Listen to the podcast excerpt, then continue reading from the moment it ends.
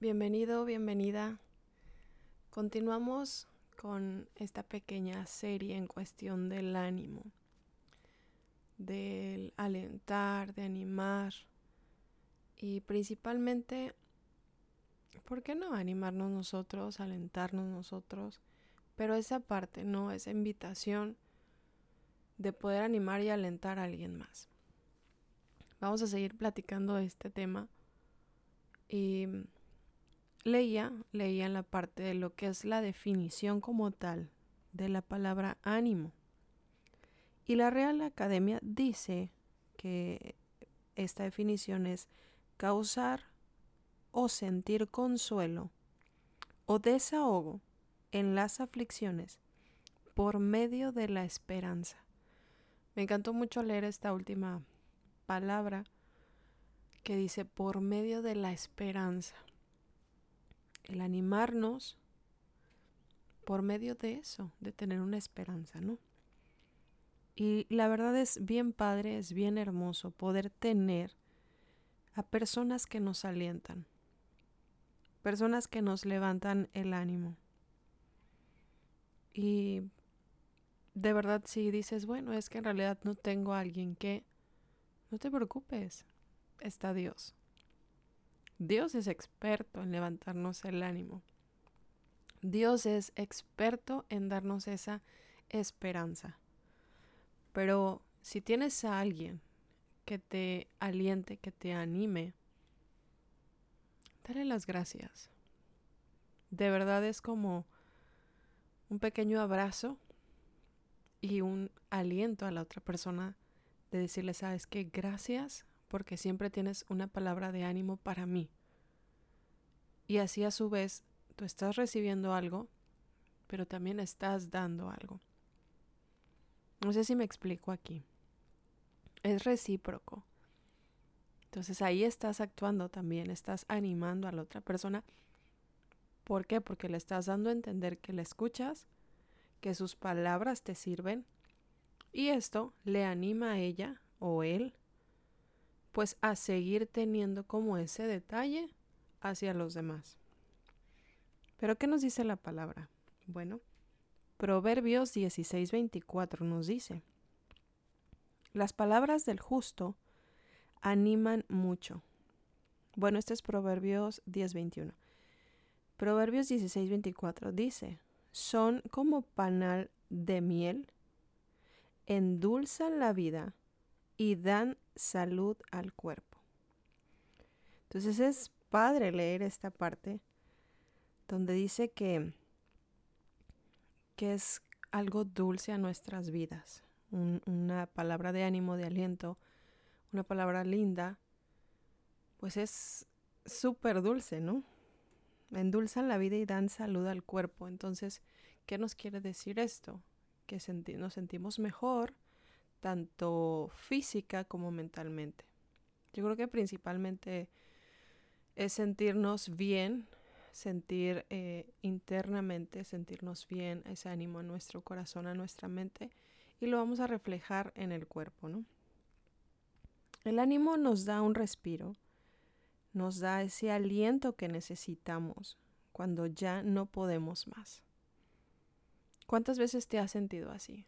¿Cuántas veces estás totalmente cansado, cansada de decir, no, ya no, ya no, ya no, ya no quiero, ya no puedo, ya me cansé, ya me harté, ya me enfadé, em, ya no puedo más, ya no puedo dar un paso más.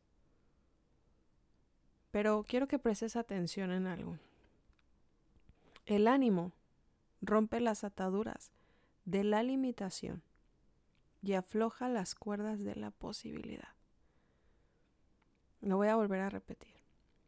El ánimo rompe las ataduras de la limitación. O sea, el tener, el tener ese ánimo va a romper eso que te está limitando.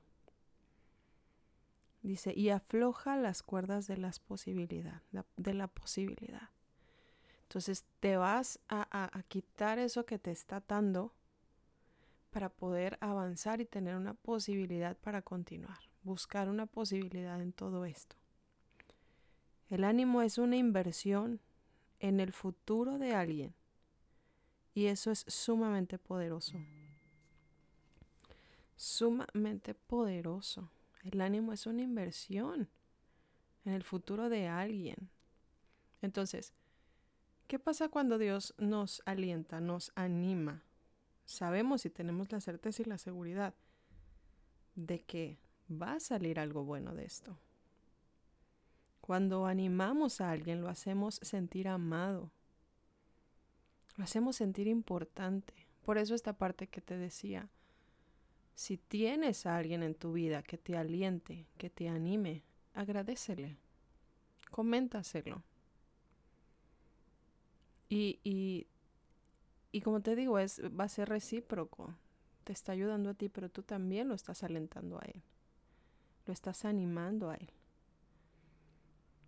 Quizás puedas estar pasando por un momento de desánimo. Y por eso te quiero animar. Te quiero animar a que sigas escuchando a Dios, no a mí.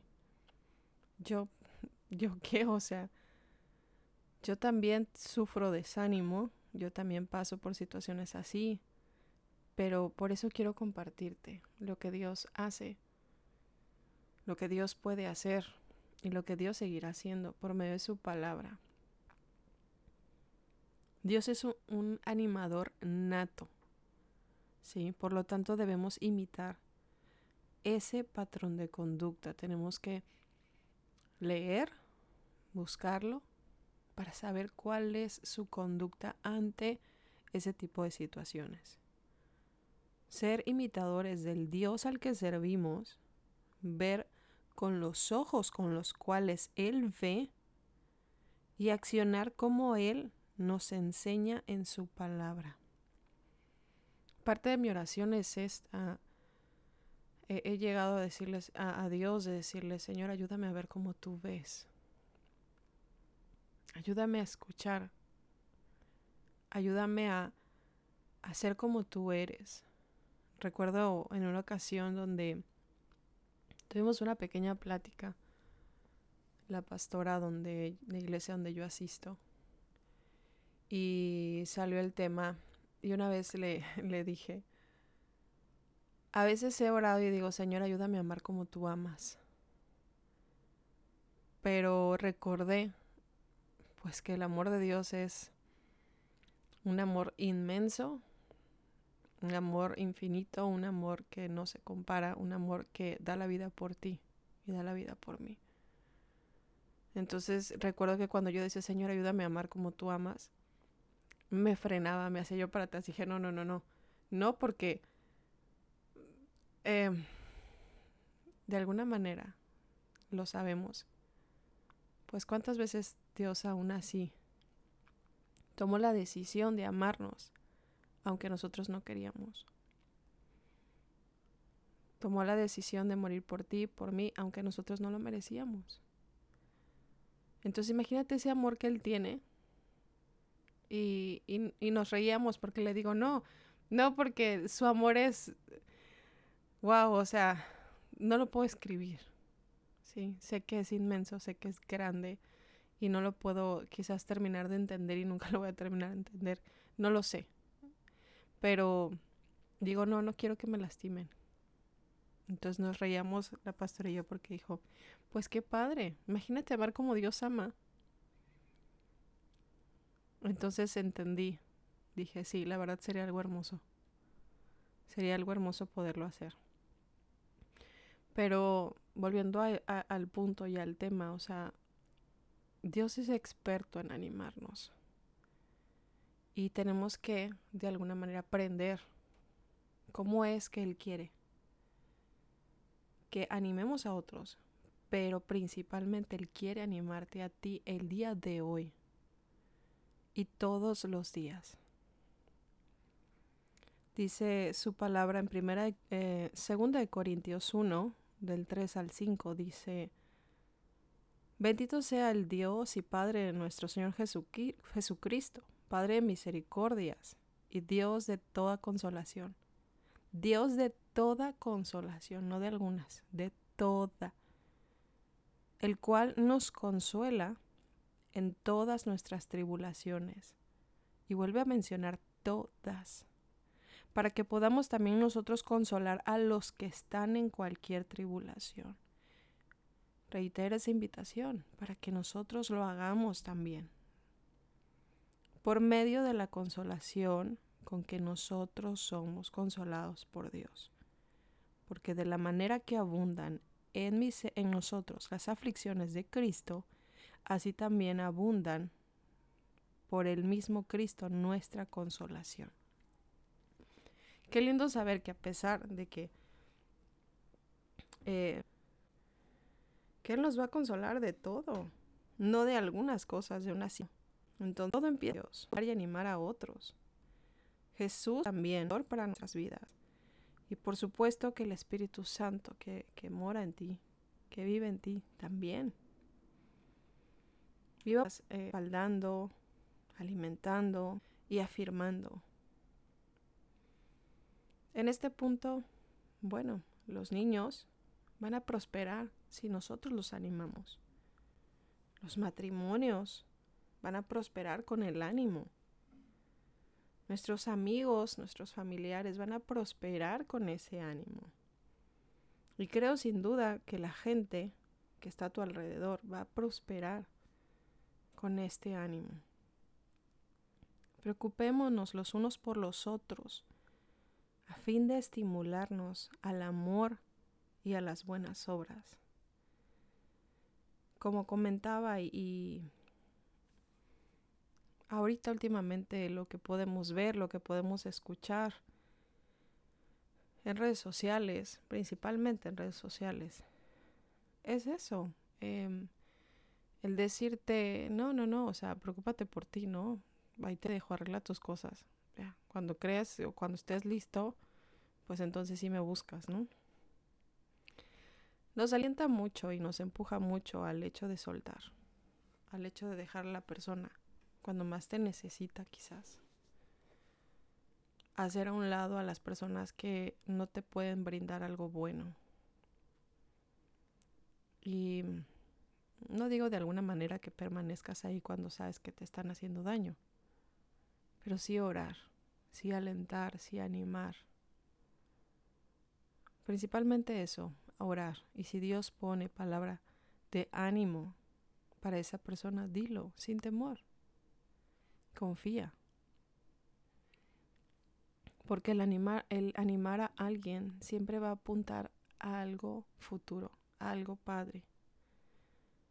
Cuando aprendemos a descansar en Dios, vamos a aprender a pensar con sabiduría.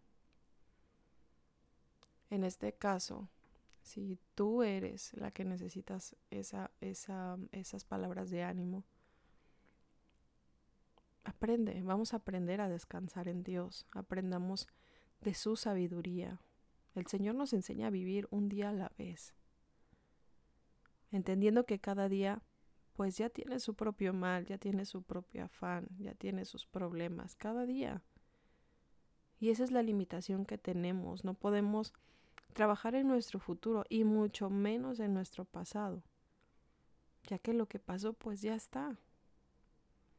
Y lo que ha de venir pues no está aún. Muchas veces nos preocupamos mucho por nuestro futuro o por nuestro pasado, querer entender el por qué ahora, ¿no? el por qué pasaron las cosas o el para qué o no sé, muchas preguntas pueden surgir. Y debemos de ocuparnos de nuestro presente. Las decisiones que tomamos hoy son las que van a modificar o restaurar nuestro pasado y le darán dirección a nuestro futuro. Así es. Las decisiones que tú tomes hoy son las que van a modificar o restaurar tu pasado y le van a dar dirección a tu futuro. El Señor conoce tus pensamientos, mis pensamientos. Créeme, no se le escapa ninguno. Por eso necesitamos descansar en Él. Dice su palabra, porque yo sé los pensamientos que tengo acerca de vosotros, dice Jehová, pensamientos de paz y no de mal, para daros el fin que esperáis. Jeremías 29:11. El Señor nos edifica para edificar a otros, ¿sabes? No creas que el Señor te da un regalo para que lo guardes, como hablábamos en los capítulos anteriores, no recuerdo si en el anterior. Dios no te da un regalo para que lo guardes. El Señor quiere edificarte para edificar a otros. Hace unos días que platicaba con, con una de mis líderes de la iglesia, hablábamos de eso. Así como el pecado te daña y daña a los que están a tu alrededor.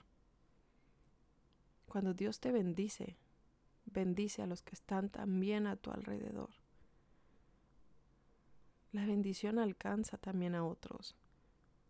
Y no creas que Dios quiere edificarte a ti nada más para que lo guardemos. Solamente para nosotros, no.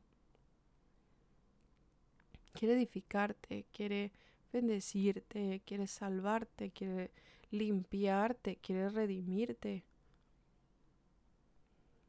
Para que también los otros, las personas que te rodean, puedan ver.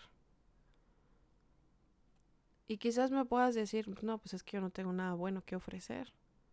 Créeme que sí. Sí.